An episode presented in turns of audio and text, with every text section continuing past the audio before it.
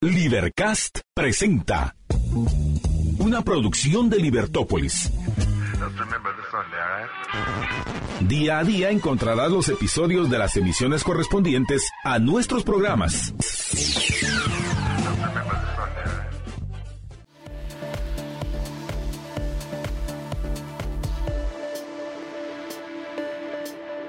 Libertópolis.com a Libertópolis Negocios, les habla María Dolores Arias, es un gusto estar con todos ustedes arrancando nuestro programa. Bienvenidos a todos, si usted va en el tráfico, bastante complicado, respire profundo y libérese de ese estrés, ninguna falta le hace. Gracias por acompañarnos a través de la 102.1 FM y también a quienes nos ven y nos escuchan a través de nuestras plataformas. Estamos en Facebook, estamos en YouTube y también en Twitter. Así que bienvenidos. ¿Qué tal, Sofía? ¿Cómo estás? Bien, muy contenta, un poco cansada, ha sido una semana muy intensa. Eh, finalmente, el lunes fue el cierre de la Expo Dubai y estoy muy feliz porque sí me dieron una mención honorífica en el ministerio y mm, va a estar todo el pabellón de Guatemala montado aquí en Avia, así que pueden ir del 20 al 28 a ver todas las piezas y mañana hay un cóctel también si quieren llegar a las seis y media. Eh, pero han pasado como muchas cosas emocionantes esta semana, pero sí ha sido intenso y estoy súper cansada. Hoy también en homenaje a la mujer inauguraron una gran escultura impresionante en Haití eh, de alabastro de Diana Fernández, que es una de las artistas que promuevo. Entonces, no sé, ha habido, ha habido como mucha emoción. Y bueno, hoy no es decepción porque vamos a tener a dos mujeres espectaculares que las conocí hace poco eh, las he llegado a querer muchísimo y admirar muchísimo por la labor que hacen. Y bueno, fueron las entrepreneurs que se atrevieron a pichar en el Global Student Entrepreneurship Award y son las ganadoras. Eh, Cristi y Annika ya las vamos a conocer. Y Annika fue tanta la emoción que se le bajó el azúcar, casi se nos desmaya. Entonces fue un rollo ese día. Ya nos contará esa experiencia. Eh, pero bueno, empezamos con Cristi, que desde que la conozco ha sido una chava muy entregada, muy disciplinada, perseverante. Y esas características son típicas del emprendedor que es exitoso. Fue de las cosas que más le sorprendió a los jueces. Eh, y ya nos va a contar porque es extranjera y crea un modelo de negocio súper diferente, nuevo en el mercado. Eh, Antes, pero ha sido, ha sido antes, muy de, lindo. antes de empezar, Sofía, a mí me Sí. gustaría que hablaras un poco acerca de este, de este De premio. Globo, sí. ¿De qué se trata? ¿A quién Sí. está dirigido? ¿Qué es lo que busca? Y, y para Bueno. luego entender. Hemos estado con María Dolores en varias entrevistas con los EOers eh, y con Vicente hace poco, que ahorita vamos a contar quién es, pero Entrepreneur Organization es una red global, eh, está en más de 120 países y funciona por capítulos. Eso quiere decir que cada capítulo es una red de empresarios que tienen cierta facturación al año y cierto impacto en el ecosistema. Y en Guatemala tenemos una red bastante amplia, son más de 40 miembros y lo que hacen es reunirse en foros, que es un foro donde te puedes reunir con un grupo no más de seis personas, donde simplemente puedes contar todo lo que te está pasando a nivel pues personal, profesional, sin dar feedback. Es una metodología que lleva muchos años muy sabia y hemos visto a muchos emprendedores. Estuvimos con Daniel Paneas hace un par de semanas. Em, y con Mara Dolores entrevistamos a Vicente Penol, que es un empresario muy exitoso en México de un fintech, eh, que fue nuestro speaker en la competencia. ¿Qué pasa con Yo? El impacto que hacen es dentro de la red, pero tienen tres iniciativas maravillosas para fomentar el ecosistema. La primera es una eh, plataforma de mentores que maneja Philip Wilson, excelente mentor.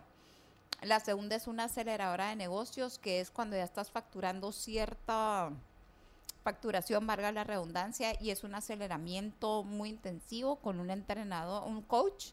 En ese programa es el que estoy yo. Y el tercero, que es el Global Student Entrepreneurship Award, que es la competencia global de estudiantes, eh, emprendedores. Entonces, eh, lleva ocho años haciéndose en Guatemala, yo llevo seis años de liderarla de alguna manera y la verdad es que convocamos, aplican por lo general 30, 40 emprendedores. Este año tuvimos buena convocatoria, aplicaron 40. Luego se va pasando, tienen que tener tres características, ser estudiantes, emprendedores y menores de 30 años y dos cosas importantes, o haber facturado 500 dólares con su empresa o tener una inversión de mil dólares. Em, entraron 40, empezamos con talleres, les dimos un taller de finanzas, de design thinking, de cómo hacer tu pitch, de marketing y para esa fase ya teníamos solo 27, se van quedando en el camino por la poca perseverancia y luego a la final llegaron 23 emprendedores, porque a, a, última hora como que les da miedo. Y tenemos una, es bastante formal la competencia, los lineamientos vienen desde los Estados Unidos y pues todos los emprendedores hacen un pitch de negocios y elegimos a seis ganadores. A esos seis finalistas se les asigna un mentor o varios y se va preparando durante varias semanas para el pitch final, que pues ahí entran un poco más los nervios. Eh, y nuevamente, es como un Shark Tank, pitchan y hay un primero, segundo y tercer lugar. Ganan 5 mil, 3 mil y 2 mil dólares. Eh, y el ganador tiene la oportunidad de irse a la global a competir por tickets de 25, 50 y 100 mil dólares. No es tanto, bueno, y nuestro patrocinador oficial es Eventos Progreso que nos ha apoyado siempre, pero no es tanto a nivel de capital semilla lo que obtienen, o sea, el beneficio, sino que a nivel de contactos, conexiones eh, y todo lo que esta competencia deriva a partir de este momento. Entonces hoy vamos a tener el enorme privilegio de estar con las dos ganadoras, mujeres emprendedoras. Eh, pero, pero esto no se divide entre mujer y hombre. Aquí, No, no, no, aquí solo nada. es el emprendimiento. Pero esta vez ganamos las mujeres. Ah, ok. ok, esta vez fueron dos mujeres quienes ganaron y igual compitieron en igual, igualdad de circunstancias con todos Algo los muy chicos. importante de la competencia, muy, muy importante, es que es de las pocas competencias en el mundo que se toma en cuenta eh, un 70% al emprendedor y un 30% al modelo de negocio. Es Ok. muy importante el perfil del emprendedor, ¿verdad? Eh, tuvimos negocios súper diversos. Anika ya se unirá, ella es productora de cine. Eh, Cristi, ahorita te vamos, vamos a contar un poco de ella, pero trajo un modelo de comida muy diferente, disruptivo, un estilo de vida más que nada. Bueno, pues bienvenida. Gracias. Bienvenida, Cristi. Y cuéntanos acerca de, de tu emprendimiento, cuéntanos acerca de lo que estás haciendo y, y tu experiencia en la, en la competencia. Ok, em, mi emprendimiento en realidad es un restaurante. Es un restaurante enfocado en comida saludable, muy enfocado en tendencias alimenticias de Estados Unidos y Europa. Em, pero más allá, como ya dijo Sophie, es como que intentamos vender un estilo de vida, ¿verdad? O sea, es una experiencia visitarnos. Nuestro local, por si quieren visitarlo, es muy especial. Es como un pequeño beach bar, ¿verdad? Es como se siente ir a la playa. Em, y de ahí simplemente queremos como cambiar la imagen que la gente tiene sobre lo que es comida saludable, alejarnos de lo dietético y de verdad vender algo que, que la gente le encanta, que sabe rico, que es muy bonito, estético también, ¿verdad? Y la idea es ampliar, digamos, nuestro perfil de empresa a varias direcciones que ya ojalá pronto vamos a arrancar. Em, y de ahí, em, la verdad que la experiencia en la competencia fue muy bonita.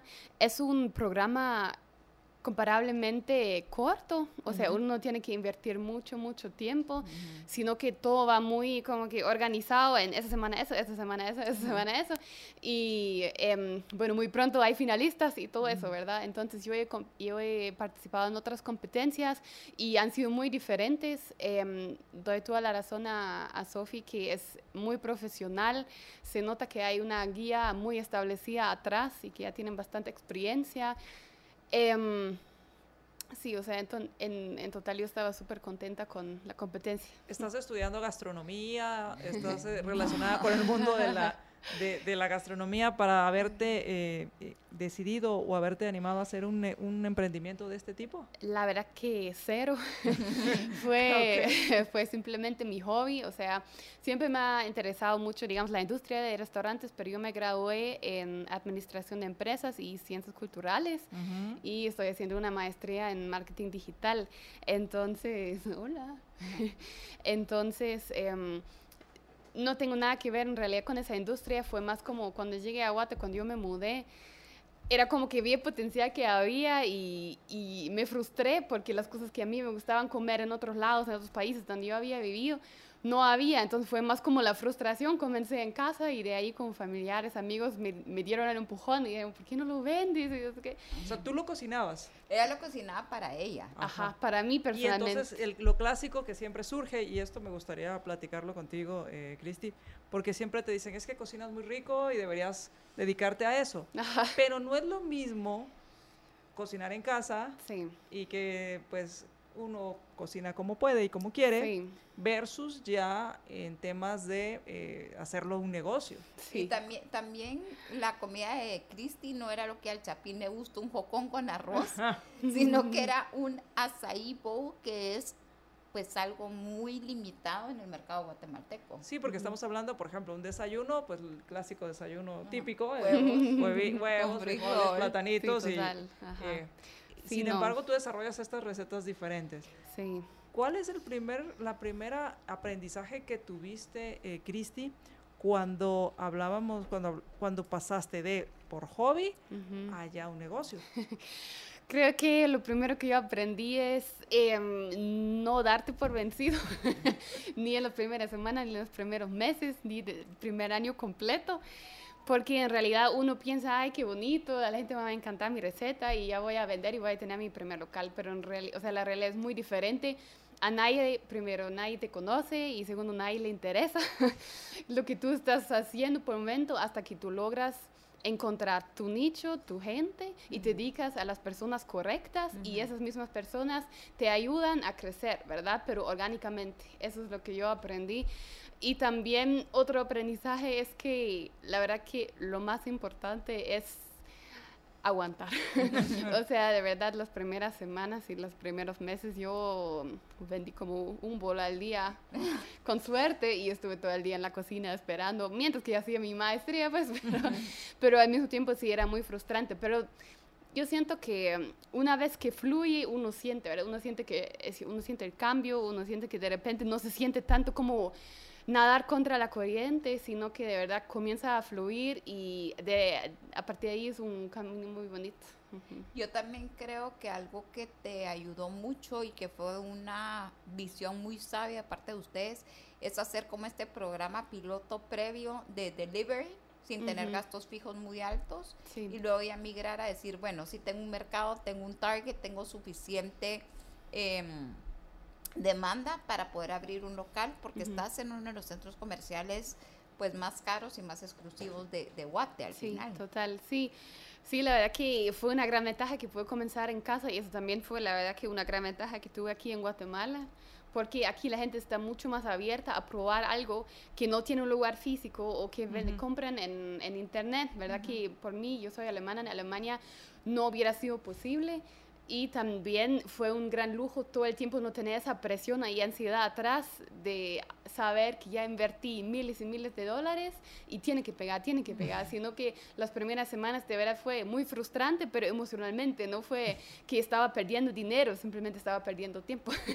pero, pero sí, de ahí es una gran ventaja que siento que me ayudó bastante porque ya la gente, la comunidad me comenzó a conocer y ya abría un local, fue mucho más fácil porque la gente vino a conocer nosotros que ya nos conocían, pero no el concepto, nosotros personalmente. Ajá. Y bueno, ya está también con nosotros Anika Vickers. ¿Qué tal, Anika? ¿Cómo estás? Bien, gracias. ¿Ustedes qué tal? Bien, bienvenida. Cuéntanos, Anika, ¿a qué te dedicas? Bueno, yo soy estudiante de cine actualmente en la Universidad Francisco Marroquín. Me estoy graduando y ahora tengo una productora de cine independiente. ¿Y qué hace una productora de cine independiente en un, en un concurso de emprendimiento? ¿Por qué no diría cine, arte? cine, arte, ¿qué tiene que ver con el emprendimiento? Y, cuéntame. Bueno, la verdad es que fue un día muy chistoso porque yo ni siquiera iba a ir a la U ese día. Entonces fui por pura coincidencia de la vida, me quedaba cerca, había un hoyo bien corto y dije, ay, me voy a quedar para que voy a perder una falta. Y de la nada entró Sofía. Y comenzó... Yo me acuerdo también de tu cara, de todos, o sea... sí, yo de verdad me interesé muchísimo, o sea, ella comenzó a decirnos de todos los beneficios que habían y todo este tipo de cosas que podía llevar la competencia. Y yo lo primero que pensé fue, ay, yo qué voy a estar haciendo ahí metida. O sea, es, es, como que cosas ya bien formales, yo encima de todo estudio cine en Guatemala, nadie me va a tomar en serio. Y después dije, bueno, ¿qué pierdo? Me voy a ganar unos talleres, o sea, voy a hacer mucho networking, o sea, voy a conocer a emprendedores de aquí de Guate, después puedo hacer como que tratos con ellos para publicidad o anuncios o cosas así. Entonces yo dije, bueno, nada pierdo. Y al final de cuentas creo que es una de las cosas más bellas del cine el poder explicar tu visión tan concretamente, ¿verdad? O sea, yo me puedo parar en un escenario y pintarles una película, o sea, y mostrárselas y que ustedes de verdad se metan en este universo. Y eso es lo que siento que más pegó en esta competencia, que de verdad me tomaron en serio el hecho de poder mostrarles lo que yo estaba haciendo. La gente se enamoró de ti. o sea, los jueces decían es que la esencia de esta chava, y es lo que decíamos, ver a la competencia eh, evalúa mucho al emprendedor. Me acuerdo que en los comentarios de Cristi fue esta chava súper perseverante, súper atrevida, se tiró al agua y eso es lo que hay que hacer. De, de, ti dijeron mucho de tu esencia, tu carisma, eh, que eras un speaker nata. es que hablo mucho. vamos, vamos a hacer una pausa y cuando regresemos, pues vamos a continuar hablando acerca de eh, esta experiencia de haber participado en esta en este concurso en este y haber ganado y haber ganado y, me encanta porque son dos, dos ganadoras muy diferentes en cuanto a su personalidad, en cuanto hacia, a lo que van, y, y, que se puede, se puede encontrar esos nichos, pensando en Christy, que hay que perseverar, pero que hay que, hay que encontrarlos, eh, y que entender que el arte no está peleado con el emprendimiento y que no está peleado con los negocios. Al contrario, hay que ser rentables. Hay que ser rentables. Vamos a hacer una pausa, regresamos. Regresamos a Libertópolis Negocios y estamos platicando con las ganadoras del Global Student Entrepreneurship Award. Y bueno, Sofía, ¿alguna pregunta? Estamos con Annika Vickers y con Christy Greenhill. De un montón de preguntas, la verdad. Pero quería que nos contaran cada una cómo eran de niñas, eh, con qué soñaban, quiénes fueron esos primeros mentores, esos primeros maestros, quién inculcó como tanta seguridad en ti y ser tan auténtica, quién inculcó, bueno, alemana, pero tanta disciplina y tanta perseverancia y como sos una chava bien segura de lo que quieren. Bueno, y vienen de mundos totalmente diferentes, pero cuéntenos un poco de cada una. Em, bueno, yo la verdad que como niña era muy perfeccionista, eh, pero lo, lo, controlo mejor. pero eh, la verdad que siento que sí tenemos, o sea, como, como alemanes tenemos cierto estereotipo de ser, ¿verdad? Y siento que sí hay verdad en eso, también con mi novio o familiares aquí me lo confirman mucho que muchas veces se nota a mi parte alemán, pero siento que igual al final del día también todos los alemanes somos diferentes, ¿verdad? Entonces, yo siento que yo desde, desde la infancia sí he sido muy enfocada en lo que quiero lograr y muy ambiciosa, muy, muy ambiciosa hasta que, hasta que sufrí, pero em, siento que en mi familia, por, ejemplo, yo fui la primera que, que, se graduó de la U, entonces fue para mí una etapa súper estresante porque fui la primera que tuvo que aplicar, que no, no sabía cómo funciona nada, pero al final em, mi familia es súper orgullosa y, y siento que también dentro de mi familia fueron mis primeros mentores y también los más fuertes porque mi mamá también em, emprendió ah, pequeño, ¿verdad? Ella tiene una agencia de viajes chiquita, en Alemania. pero en Alemania, exactamente. Pero sí, yo desde, desde siempre, yo crecí en esa agencia, entonces yo nunca conocí como esa vida laboral tan de oficina y todo eso, sino que eso fue como lo que, no sé, el, el sistema con el que yo crecí. Y también mi abuelo que Obviamente todos conocemos la, la historia em, de Alemania. Mi abuelo también tuvo que, tuvo que huir de la, de la guerra y se creó una nueva vida en lo que ahorita es todo Alemania, ¿verdad? Y él también emprendió junto con mi abuela. Entonces siento que eso, a pesar de que ellos no se graduaron de ninguna universidad o algo, siempre han llevado esa esencia y ese espíritu de libertad, también digo yo, porque mi mamá, eso es lo que a ella le gusta tanto de ser su misma, su misma jefa. Jefa. Y sigue con la agencia. Sigo con la agencia. sí. Anika. Sí, yo, yo la verdad tengo algo diferente. yo era la típica niña que quería aprender a hacer mil cosas a la vez. Entonces yo quería tocar siete instrumentos y quería hacer siete actividades, o sea, siete deportes. igual. Sí, no, y, y después era como, bueno, ya me aburrí porque ya aprendí a hacerlo. Entonces como, ay, no, ya no, ya no quiero ir a esto, ya no quiero ir a aquello. Entonces siempre tuve como que lo que tú tienes que me hacía falta a mí en la niñez era mucha disciplina, ¿verdad? O sea, yo era el tipo de persona que pensaba que ya después de cierto tiempo me las sabía todas. Entonces, mi mamá fue una de las primeras personas que me comenzó a decir y como que demostrar que la persevera- perseverancia y la visión que uno y la ambición de uno lo logran llevar a uno súper lejos, ¿verdad? Entonces, si te tuviera que describir a Annika como que en una oración, yo no sé si ustedes han oído el dicho de y si tu amiga se tira del puente, te vas con ella. Yo era la amiga que se tiraba del puente. Ajá, Entonces, es como que eso de no tenerle casi nunca miedo a nada, porque ese Eh, respaldo que tú tenés en ti mismo es como lo único que necesitas y el lo voy a intentar y si fracaso, por lo menos no me quedé con el que hubiera pasado, porque no fracasás a menos que no lo intentes. Yo soy igual, me identifico mucho porque pues siempre como que hago todo, me atrevo a todo, no tengo como nada de miedo, nada. Eh, pero sí me ha costado muchísimo seguir límites y seguir instrucciones. De niña a mi papá le decían, yo hacía aquellos grandes trabajos, me, me acuerdo de una investigación de la perestroika y me pusieron 40.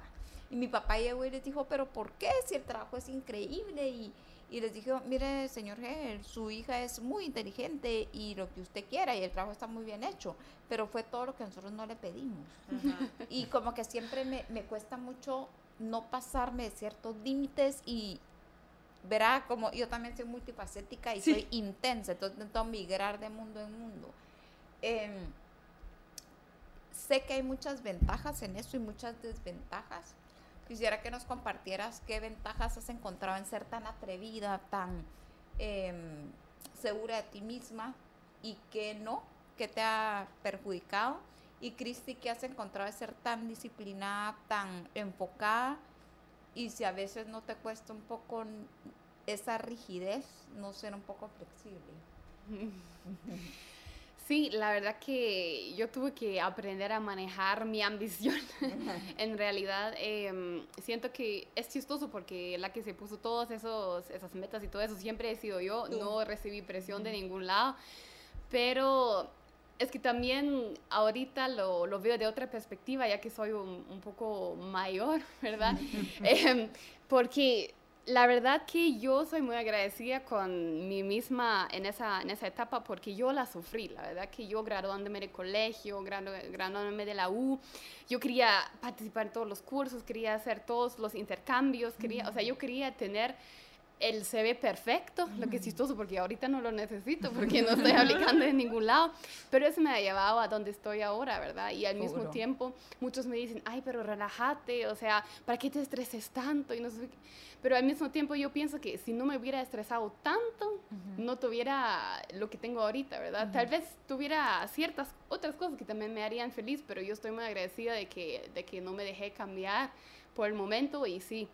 Sí, hay que manejarlo y sí, hay que aprender a ser más flexible, a también aceptar la imperfección y disfrutar el camino, ¿verdad? Porque eso es algo que yo de verdad tuve que aprender porque yo siempre he sido muy, muy enfocada en la meta, no me disfruté el camino. y, y es verdad, cuando uno acepta esa, esa imperfección y acepta también espontaneidad y, y sea más abierto a varias cosas, también uno crece como persona y emprendedor totalmente. Sí, eh, bueno, la verdad es que a mí lo que me pasa, porque soy muy como con la personalidad algo elevada, es que a veces asusta a la gente. Entonces, como que ese ha sido mi mayor problema. Yo soy bastante también intensa en ese sentido. O sea, yo tengo una pequeña idea que inicia, o sea, esta productora inició de un cortometraje que yo hice en la escuela de cine hace tres años. Y entonces ahora ya es una productora de cine independiente que también establece publicidad aquí en Guate. Entonces fue algo que de verdad aprendí a las malas, que no todo el mundo tenía mi idea, porque yo desde inicio de año como que desde el inicio de carrera era como, ay, yo quiero hacer esto y hagamos esto y juntemos esto y que no sé qué, y la gente era como, ¿por qué haces eso? O sea, eso no va a servir de nada. O sea, y me dejé mucho influenciar al respecto, pero ya en este punto, que estoy a punto de graduarme, tengo una perspectiva fresca en la que de verdad ya no importa. O sea, yo ya puedo hacer lo que yo quiera porque ya tengo la, el conocimiento y las habilidades y como que el contexto como para poder llevarlo a cabo, aunque sea yo sola, y como que tener al equipo, ¿verdad? Pero puedo pensar en algo puntual de la intensidad y es que sí se me han acercado varias personas como que, necesitan algo y es algo bien simple, como que, ah, necesito que me hagas esta sesión de fotos. Pero yo es como, no, y podemos hacer estos videos y podemos hacer esto porque soy muy creativa. Entonces siempre busco un montón de cosas y a la gente le fascina la idea, pero al mismo tiempo es como, tenés que meterte y concretarte en algo. aterrizar es muy difícil para mí y eso sería la desventaja. Yo me acuerdo en, los trabajos de los exámenes eran párrafos así y, era como de una línea. Yo me puedo dar otra hoja. sí, sí, sí. Y, bueno, el hecho de, de tener una, una, idea, de tener este negocio, eh, pensando contigo, eh, Anika, que iniciaste tu carrera ya teniendo la idea de lo que querías hacer, ¿te ayudó? Y, y cuando tú iniciaste tu carrera, eh, Cristi, tenías la idea de que ibas a hacer un emprendimiento y, y eso cambia la forma de ir a la universidad. La verdad es que sí, desde que decidí estudiar cine, o sea, solo fue como yo quería estudiar cine porque quería después sacar una maestría en actuación, como que esa iba a ser como que mi enfoque principal, pero al momento de llegar a la universidad llevamos mucho emprendimiento. Entonces ahí fue que yo pude como que eh, darme cuenta de que el arte es rentable. Entonces yo dije, a Guate le hace falta mucho arte rentable, porque arte hay por montones, creatividad y talento lo hay, pero como que llevarlo a cabo la gente no lo mira algo serio. Por ser de, ay, somos Guatemala, aquí no hacen buenas películas, aquí todo es malo, ah, la típica. Y lo triste es que cuando hay películas guatemaltecas que bueno, no van a ser Hollywood, igual la gente no va y las apoya, ¿verdad? O sea, lo que queremos hacer las nuevas generaciones de cine es tratar de cambiar la mentalidad de los espectadores de aquí de Guate, de en vez de tirarle hate a las películas, tratar de construir algo bonito para que tengamos una industria que al final de cuentas va a ayudar a la economía. Y sabes que algo que a mí me sorprendió de sobremanera fue que, sí, como tú decís, ver a las películas eh, de Guatemala realmente no, no jalan tanto como un internacional cuando implica un montón de nuestro ingreso eh, a nivel de exportaciones. Y en el 2019 estaba viviendo en París y me acuerdo que una amiga francesa me invitó a ver una película en San Germán. Y había acabado de ver una expo de Marlon Barrios a medio San Germán y me voy a ver la película y era de César García, y era del conflicto armado interno y termina la película y todos los franceses opinando y, y como súper involucrados y está llenísima la Sí, sí, es que Entonces, es cultura. Verá, sí hay que como que educar, siento que la generación de ustedes viene súper no sé, como más nacionalista, más amando a Guati. Sí, sí, totalmente. Es, es que si la gente supiera los millones que se vienen a filmar acá a Guate, o sea, toda la gente mira las películas aquí en Guatemala y dice, ah, qué basura, es de Guatemala, pero mira las películas que se hicieron aquí en Guatemala, en otro país, y es, ah, son unos genios, qué bonito quedó esto, qué bonito quedó lo otro, cuando la verdad es que utilizan artesanos de Guatemala, los lugares en Guatemala, carros, gente, actores de aquí, o sea, son muchas cosas del detrás de cámaras que la gente no ve y solo por cultura asocian que es malo. ¿Y qué es lo que cambia? ¿La, ¿El guion? Sí. ¿Es una buena historia? ¿Hay que generar buenas historias? Sí, la verdad es que una de las fases más difíciles de, desarrollar una película buena, entre comillas, es tener un buen guion, pero aparte de eso es que el presupuesto, si lo vas a levantar aquí en Guatemala solo de, de cosas guatemaltecas, cuesta bastante. Más porque sabes que la gente no cree en este mercado, ¿verdad? Entonces, si vas a comprar un guion de alguien en los estados, allá tienen muchísima más estructura, hay más gente involucrada, son varios escritores, o sea, gente que de verdad se puede dedicar al proceso en total, no que va a estar escribiendo en las tardes mientras va a trabajar en la mañana, mientras tiene otra cosa, mientras va a estudiar en las tardes y tiene que mantener a sus hijos, ¿verdad? O sea, sí se siente la diferencia en el esfuerzo y el tiempo que se tiene aquí. Muy interesante y pensaba que al final también em, el, el, tema de, de, una buena historia, a veces yo me he sorprendido con cine de bajo presupuesto, que yo sé que es mucho dinero, sí, pero, sí. pero de bajo presupuesto comparado con otras superproducciones, y que lo que te atrapa son las historias bien contadas. Y, y en algún momento leía y, de, y que nos encanta que nos cuenten historias. Exactamente. Y entonces esas historias bien contadas son las que las que podemos, la, a las que cualquier, cualquier persona está, está eh, dispuesta a ver. Y esto me lleva al tema del el mercado. Cristi, ¿cómo encontraste tu mercado? Porque uh -huh. así como está Anika entendiendo y comprendiendo su mercado, y que el mercado, pensaría, de Anika no solo es el guatemalteco, sino es el ser humano escuchando historias, que a todos nos encantan. ¿Cómo encontraste el tuyo? La verdad que ahí ayudó mucho lo que también mencionó Sofía antes, que tuve la oportunidad de estar en una industria donde se puede hacer un MVP bastante bien. Comencé a, a crear una página de Instagram, solo vendí por mensaje directo. Uh -huh. Yo los llevé a casa de los clientes. Tú lo carro. llevabas, sí. tú cocinabas, tú lo empacabas y tú lo llevabas. No, o sea, eran tampoco los, los, pedidos que yo tuve tiempo para todo eso, sí. pero, pero sí, entonces eso me ayudó bastante porque de verdad siento que conozco al 100 mis clientes y también lo que ayudó mucho fue eh, que rápido entendí que no ayuda presentar el producto digamos, en cooperación con influencers que no tienen nada que ver con tu producto, algo así, solo porque tiene muchos seguidores, ¿verdad? Yo al principio estaba feliz con cualquiera que me quería apoyar y, y, y eso, y al final me di cuenta que no funcionó y me uh -huh. dirigí a, a, a, gente conocida aquí en Guate que representan ese lifestyle, que representan esos intereses que mm. yo sabía que el segmento al que se dirigen es el segmento que yo creo que funciona para mi marca y fue un éxito, fue un gran éxito. Pero entonces, entonces ahí fue donde fuiste tolerante a esa imperfección. Que, sí. que probaste por un lado, no funcionó. Exacto. Aprendiste de eso. Sí. Y empezaste a hacer esto me lleva al punto en que entonces llevabas mediciones o tenías algo que te ayudaba a tomar decisiones. Sí, la verdad que al principio fue muy fácil medir las cosas porque como es algo como algo como comida, literal fue si fue un éxito la estrategia el otro día no pude con todos los pedidos, ¿verdad? O sea, yo me recuerdo que la primera vez que me pidió una influencer que que ella me contactó porque ella quería probar el producto y hasta hoy trabajo con ella porque fue un hit, no lo pude escribir. Yo lo preparé en casa, lo hice todo bonito para que era perfecto para su story. Obviamente se lo regalé, se lo llevé en carro. Y mientras que yo se lo entregaba, ella estaba tomando fotos, subiéndolo.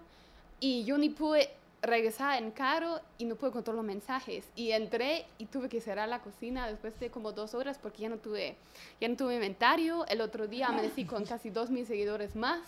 O sea, ah, ajá, entonces... Excelente. Exacto, entonces eso es como algo que uno se da cuenta de una vez, ¿verdad? Mm. Yo lo mandé a cinco otras personas y tuve dos seguidores más, ¿verdad? O cosas así, o, o, hicimos un giveaway, como etiquetar a alguien con el que quieres eh, probar esto y después tienes 100 nuevos seguidores, pero que son cero tu segmento, y ya uh -huh. cuando quieres hacer un anuncio en Facebook o algo así, Facebook se basa en tus seguidores y ya no te funcionan porque no son seguidores orgánicos. Eso es súper importante, sí. ver realmente si el número de seguidores es una conversión real en la venta que estás Ajá. haciendo. Uh -huh. O sea, o quieres ser eh, popular y darte a conocer, que es un tema totalmente diferente a hacer una compraventa en redes sociales, que es lo más difícil, esas conversiones. Sí, claro. totalmente. Vamos, vamos a hacer una pausa y cuando regresemos vamos a continuar hablando con nuestras invitadas, con quienes vamos a estar hablando acerca de, porque el, el programa implica que tienen que ser estudiantes. Sí. ¿Cómo entonces logras esto? Porque muchos dicen, no, cuando termine voy a empezar, cuando tal cosa voy a hacer, cuando tal cosa... O no tengo tiempo porque es el parcial, el final. O sea, me ponían mil excusas, de verdad. Exacto, ¿cómo le hicieron o, se echaron el parcial? Vamos al, al corte, regresamos. Regresamos a Libertópolis Negocios y estamos hablando con las ganadoras del Global Student Entrepreneur Award y estamos platicando que uno de los requisitos para poder participar en esta competencia, como su nombre lo indica, el nombre de la competencia es ser estudiante. ¿Cómo le hacen para llevar negocio, competir y, y no abandonar los estudios? Yo creo que es un balance bien necesario tener estudios y al mismo tiempo tratar de cumplir tus sueños. Eh, yo al inicio pensé que iba a tener como que el suficiente tiempo para hacer todo y, y al final de cuentas, como yo me estoy graduando en este año, todo fue de poder acomodarme, o sea, hacer los rompecabezas, de organizar mi salud mental, de la competencia, hacer las prácticas y también la universidad. Creo que hay personas que tienen horarios bastante difíciles. El mío también es uno que se maneja bastante con como que va cambiando conforme la semana, entonces uno siempre tiene que ir buscando la manera de lograr las cosas y no esperar que las cosas se adapten a uno. Nunca hay que dejar las cosas para después, porque de verdad ya no las haces. O sea, uno siempre oye de competencias y de cosas así desde primer año de universidad o festivales y uno dice, Ajá. bueno, cuando tenga tiempo. Y Ajá. o sea, tengo 20 años, ¿qué tiempo de qué me hace falta? Entonces, es fue mucho de organización, la verdad, y de saber qué es lo que te va a sumar. Ok. Sí, yo también tengo que decir de que antes de que yo comencé a estudiar, yo me recuerdo que fui a buscar miles de carreras, obviamente porque quería la carrera perfecta, Eh, y me dediqué mucho a encontrar la perfecta y me recuerdo que en una, en una asesoría me dijeron, mira, al final la verdad que lo que aprendes en la U es estudiar, ser independiente, al final muchos de, la, de, los, em, de las empresas que después te van a querer contratar solo quieren ver que estudiaste. Y yo siento que lo que yo aprendí también durante los estudios es que también uno, a eh, aparte de aprender a estudiar, es aprender a hacer tu time management, aprender a hacer prioridades, Ujú. porque siento que sí hay tiempo, solo que uno tiene que hacerlo, ¿verdad? O sea, todos siempre decimos, ay, no tengo tiempo, no tengo tiempo, pero igual al final del día sí nos queda el tiempo, pero a veces estamos cansados, pero la, pre- la pregunta que uno se tiene que, dar, que hacer es, ¿a dónde quiero llegar? Y también ser realista, ¿cuánto tiempo me va, me va a tardar ese proceso, verdad? Porque yo, por ejemplo, si yo espero hasta terminar mis estudios para, para sacarme la idea de en qué quiero emprender, de ahí perfeccionar la idea, de ahí hacer un MVP, de ahí intentar sobrevivir el primer año, de ahí tal vez hacer las- mis primeras ganancias. O sea, todo lleva, lleva bastante tiempo. Uno, uno a veces cree, ay, yo tengo la idea del año y ya voy a ser millonario la- el otro año, ¿verdad? Pero al final uno tiene que dedicarle bastante tiempo y la verdad que o sea, competir en una competencia, hacer una, una maestría, em, yo, o sea, ya tener un emprendimiento que requiere casi 24/7 atención. Yo también estaba compitiendo en otra competencia, por eso conocí a Sofi, porque ahí Sí, nos estaba... conocimos en otra. Ajá, y entonces requiere demasiado tiempo, la verdad, pero al final vale la pena. Yo me recuerdo que había muchas noches que tuve que entregar como tareas de las competencias o algo así, que sí eran obligatorios para pasar el, propio el próximo taller y eran las 2 de la mañana, era como una semana antes de la apertura de mi primer local, ya no daba. Yo me mi mentora me llamó y yo dije, no, la verdad que yo no puedo, y, y lloré porque era demasiado, pero respiré, lo logré, lo entregué, abrí el local, entregué la tarea, o sea, al final es de verdad aprender a manejar tu tiempo y, y poner las prioridades. Y sí, hay que cuidarse, pero sí, hay semanas en las que simplemente hay que echarle ganas y ya, en un mes ya puedo respirar un poco más, ¿verdad? Son etapas que uno tiene que aprender. Interesante porque por lo que cuentan es el tema de también esa inteligencia emocional, el poder gestionar tus emociones Ujú. y que se vale llorar, se vale patalear, pero, Sí. pero después Sí. eh, seguir adelante, como esa parte de desahogar y decir, ya, ya ok, ya saqué toda esta tensión y, y sigo para adelante. Sí. Yo sé que a las dos les apasiona lo que hacen y se disfrutan mucho. Yo he ido mil veces al restaurante Christie, siempre está ella, que el plato esté perfecto, atendiendo a todos los clientes. Em, cuéntenos qué hacen fuera del cine y Happy. ¿Qué hacen en su tiempo libre? ¿Qué se disfrutan? Eh, ¿Con quienes comparten? ¿O es más una etapa solitaria? ¿Cómo, cómo lo viven? Pues, em, Sí, yo acá. La verdad es que yo miro. A mí me encanta ver películas. No, yo sé que suena, suena un poco como que dentro de cine. Pero sí, yo creo que esos son como que pequeños premios que yo me voy dando. O sea, yo estoy muy frustrada a veces, pero yo sé que llego a mi casa y pongo a veces caricaturas de Disney o algo que me despeje la, la mente y ya es como que una nivelación que yo logro tener para manejar el estrés. Me gusta ver muchas películas con mis amigos, eh, también cocinar. Cocinar me gusta bastante, de hecho. ¿Por qué? Ajá, me ¿Por fascina. qué? Sí, no, de hecho Ratatouille era mi película favorita de niña. Creo que de algo así viene. Pero es buscar como que pequeñas maneras de ser creativa también y cosas, hacer como que cosas que tomen tiempo y dedicación y tomártelo, porque a ti te hacen sentir bien. Ese tipo de cosas me gustan bastante. Ok. Sí, la verdad que yo también, o sea, o sea como Anika también ve películas, pero yo también en mi tiempo libre me encanta ir a restaurantes. pero, pero la verdad es que simplemente a mí me encanta probar cosas nuevas y eso también es como yo despego mi mente, digamos. Pero lo que también hago mucho es buscar otros cursos también creativos que me encantan, digamos que tener un contraste a lo que es lo administrativo de un restaurante, ¿verdad? Porque uno cree, hay un restaurante ahí puedes ser libre y hacer no sé qué, pero al final del día es mucha contabilidad, muchos recursos humanos, mucha administración. Entonces yo, por ejemplo, ahorita también estoy haciendo un curso en diseño gráfico, cosas así, ¿verdad? O sea, intento hacer algo totalmente diferente a lo que hago en mi día a día.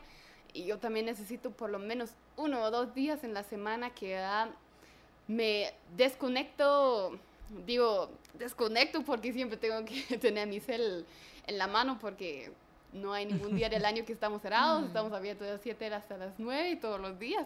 Entonces siempre estoy disponible, pero necesito, digamos, salir de la ciudad, estar en un lugar verde, saco a los perros, ahí estoy feliz y simplemente respiro y ya regresamos a- al trabajo. Nos quedan, creo que tres minutos. y- Tres minutos, sí. Nos quedan tres minutos para terminar. Entonces les dejamos la, a- para ustedes las conclusiones, los aprendizajes, los retos. ¿Qué, qué quisieran compartirle a quienes nos están escuchando? ¿Y dónde las encontramos? Eh, ok.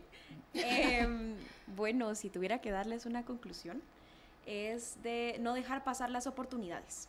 Siempre hay oportunidades en la vida y aunque no te lleguen a ti siempre, siempre estar como que pendiente de buscarlas y encontrarlas, siempre echarle ganas a tus pasiones y, o sea, yo soy una estudiante de cine y les puedo decir que para mí fue muy difícil lograr como que volver mi pasión algo rentable, pero siempre hay una manera, o sea, ta- tratar de pensar afuera de la caja y no dejarse influenciar por pensamientos negativos o cultura negativa que manejamos mucho en Guatemala, porque escuchamos de muchas historias muy visionarias y ambiciosas aquí, pero nunca pensamos que esas personas, pues, podemos ser nosotros, ¿verdad? Sí, igual siento que va mucho con lo que dice lo que dice Anika. Yo escuché una frase hace poco en un taller que me gustó mucho que fue al final no recibes lo que mereces, sino lo que negocias. Y es verdad, ¿verdad? O sea, entonces uno tiene que alejarse un poco de la mentalidad de que ay, las cosas vienen cuando es mi momento y todo eso. O sea, al final sí tienes que trabajar por las cosas que quieres lograr y sí pueden haber muchas buenas coincidencias que le ayudan. También es mucha suerte en algunas cosas. Pero es tan importante trabajar en uno mismo, buscar esas oportunidades, buscar cosas como esas competencias, buscar ese networking, crecer como persona, como emprendedora en, esas, en esos talleres y no sé, simplemente trabajar en uno mismo porque al final eso es lo que al final atrae las posibilidades, pero no simplemente estar esperando a que las posibilidades me vienen a- así a mí, ¿verdad? Sofía, estamos por concluir. Bueno, pues yo la verdad es que ha sido una experiencia muy linda haberlas conocido a las dos. Hay una conexión muy especial con cada una. Em, Bueno, en TechnoServe me tocó ser mentora de, de Cristi también, eh, un programa genial que creo que te hizo crecer mucho. Sí. Y pues con Anika la verdad es que estoy muy eh, alineada con tu esencia, ¿verdad? Porque yo también soy multifacética, intensa, ah, ¿verdad? Eh, así que me, me alegra mucho haberlas conocido, haberlas visto escalar y ganar. Fue increíble, no dudé que iban a ser ustedes, de verdad que no. Em, ni los jueces tampoco, fue muy Está- fácil. Estamos por cerrar. Sí, Sofía, perdón. Sofía, nos van a dejar ¿Dónde fuera. te Gracias, ¿dónde encontramos? nos encuentran? ¿Dónde Sí. nos encontramos? Así, a Happy nos encon- los encuentran en Plaza Fontavela en zona 10. Sí, a mí en Instagram, 20anica01. 20 Anica 01. Sí, porque hoy te tagué mal. Así es. Muchísimas gracias a todos ustedes. Gracias por habernos acompañado. Que tengan una excelente noche.